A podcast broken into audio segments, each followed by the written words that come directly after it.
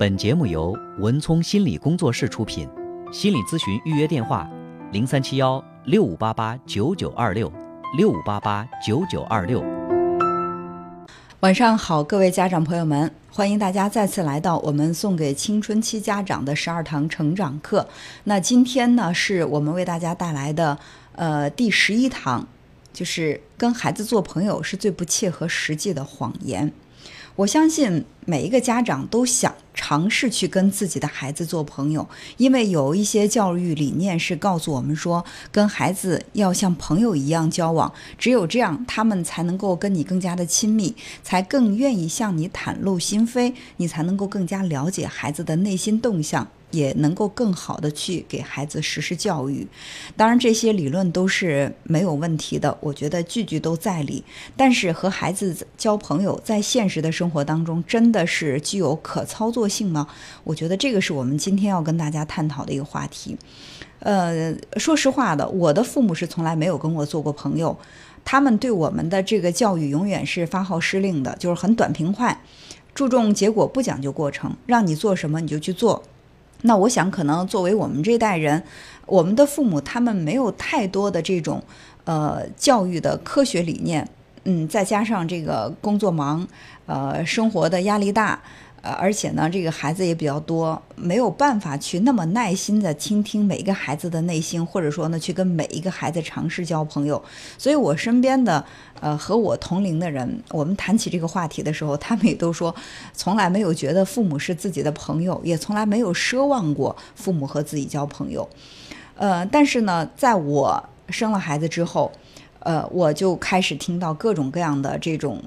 教育理念的这个声音，就是在说父母要跟孩子做朋友。当听到这句话的时候，我说实话呢，是真的在心里面特别的感动。说如果我的父母要跟我是朋友的话，那我该有多幸福啊！那我在青春期的时候就一定不会那么孤独了。我会跟我的家长无话不谈，我们会像朋友一样交心，那是我非常向往的一种状态。所以当我有了孩子之后呢，我也在想，我应该去学着跟我的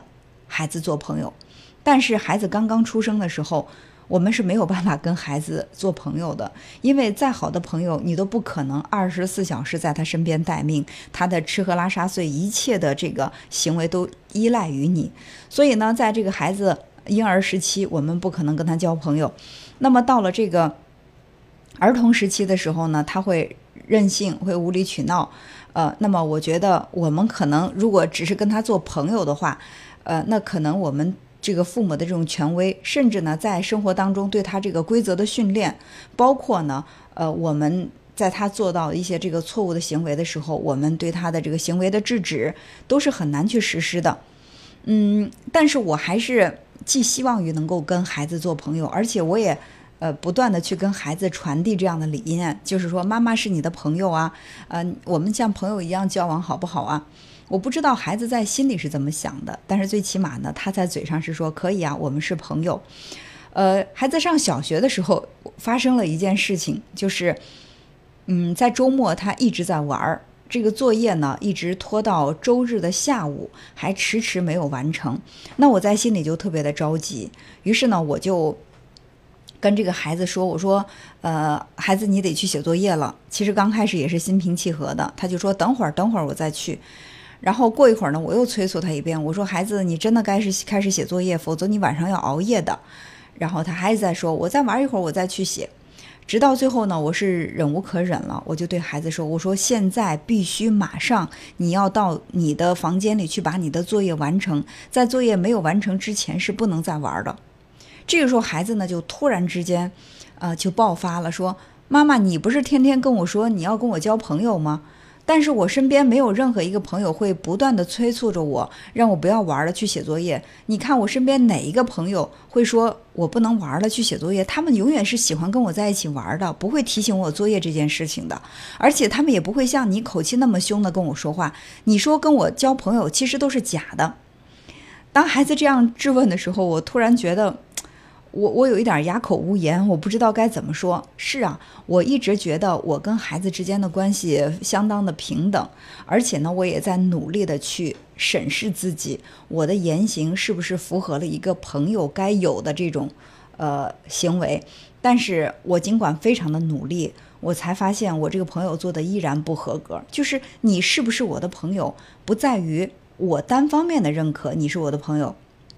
而且呢。对方也要认可，说我确实把你当朋友，那么这种朋友的关系它才是成立的。我只是在这儿说妈妈是你的朋友，但是对儿子来说，他永远还是把我当父母。我还在强调朋友这个身份，其实是很矛盾的。所以呢，从这件事情发生之后，我就意识到了，尽管呃。我们在接受到一些这个育儿教育的时候，反复的强调说，我们应该跟孩子做朋友啊，去了解他的内心呀。其实你去越强调朋友这个身份，越不是朋友，因为真正的朋友不会在孩子面前反复的说，我就是你的朋友，希望我们是朋友，你要把我当朋友。当你不断的去强调朋友这个身份的时候，其实你们的关系已经不是朋友了。既然不能够做朋友，我们为什么还要去强化这一点呢？不如放弃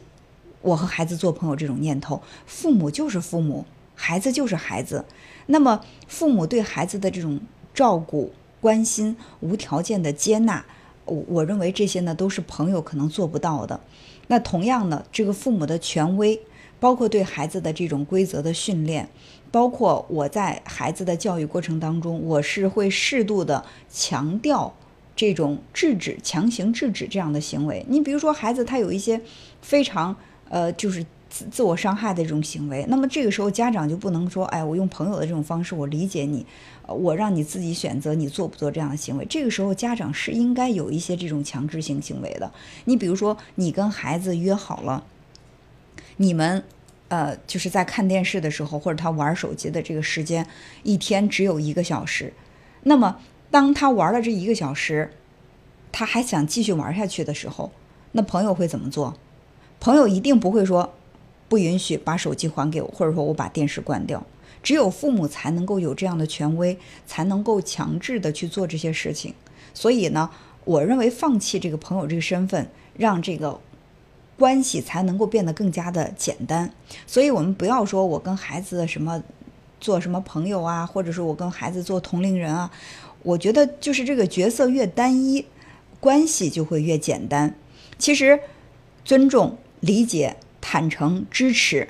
这是朋友之间所具备的特质。其实，这个父母的角色也可以做到尊重、理解、坦诚、支持。但是，在这个角色之外呢，我们还要肩负着比朋友更加丰富的职责。比如说，我们要对他进行教育、培养，我要对他的这个。呃，成长负责，我要承担，而且呢，在孩子未成年之前，做父母的要对子女进行保护。那么这些呢，却和朋友的角色是不一致的。就是做朋友的，他肯定不会对身边的朋友进行教育培养，或者说去对他承担责任，或者去保护他。那么这些呢，都不是朋友应该去做的。所以说，做父母的根本没有跟这个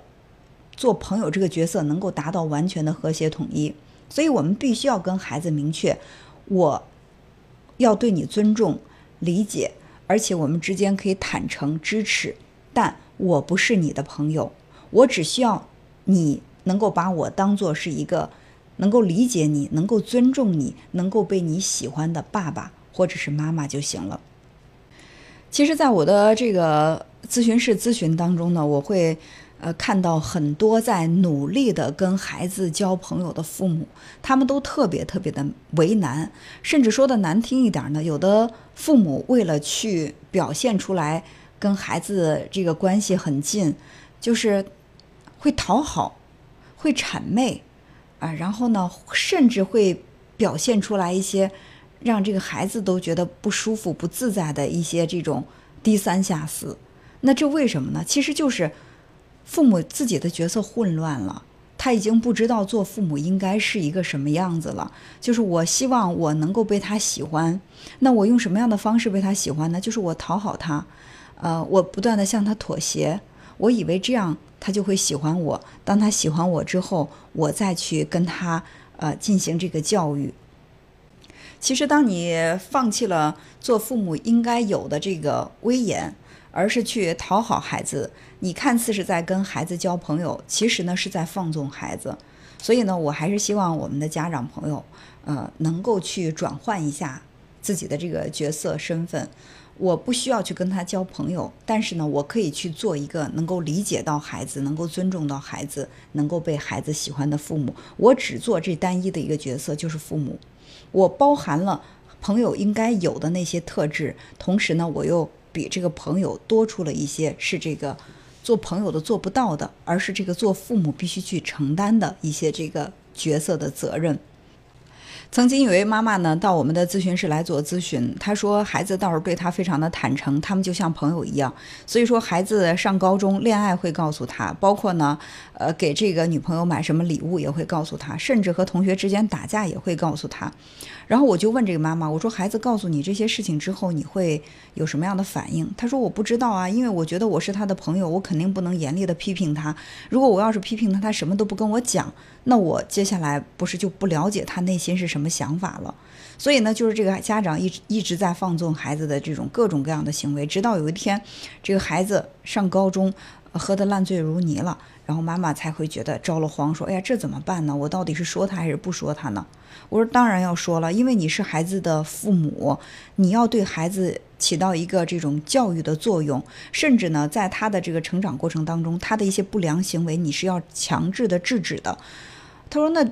那这样的话，是不是就破坏我们之间这种像朋友一样的关系了？”我说：“像朋友一样的关系，不代表你是他的朋友，你终究还是他的母亲、父亲。所以有这样的行为，你可以对他表示理解。你比如说，十六七岁的孩子，确实到了这个年龄阶段，会对异性有喜欢，但是你们的交往界限在哪里？这个是父母必须要告诉孩子的。另外呢，就是看到孩子跟其他。”同学有冲突，你可以说，也许妈妈信任你，并不是你先挑起事端的，也可能是你的同学他确实是激怒了你，让你不得已呢采取了这种暴力的手段去来解决问题。但是这样的方法是不认可的，妈妈不允许你再有这种暴力的行为。我们可以坐下来一起探讨一下，如果遇到这样的事情再次发生的话，用什么样的方式来处理对你更好？那我觉得这就是一个父母应该做的，而不是朋友应该做的，呃，所以，我我觉得其实我们对于这个很多这种教育理念，假如说我们的认识不是很透彻的话，它真的会让人在这个思想上跑偏。就是我想着跟他做朋友，那做朋友我就应该去放弃做父母的权利，但是这种放弃其实对孩子来说是一个非常非常大的，呃，一个这个教育上的一个漏洞。所以，我真的从现在开始，我希望我们的每一位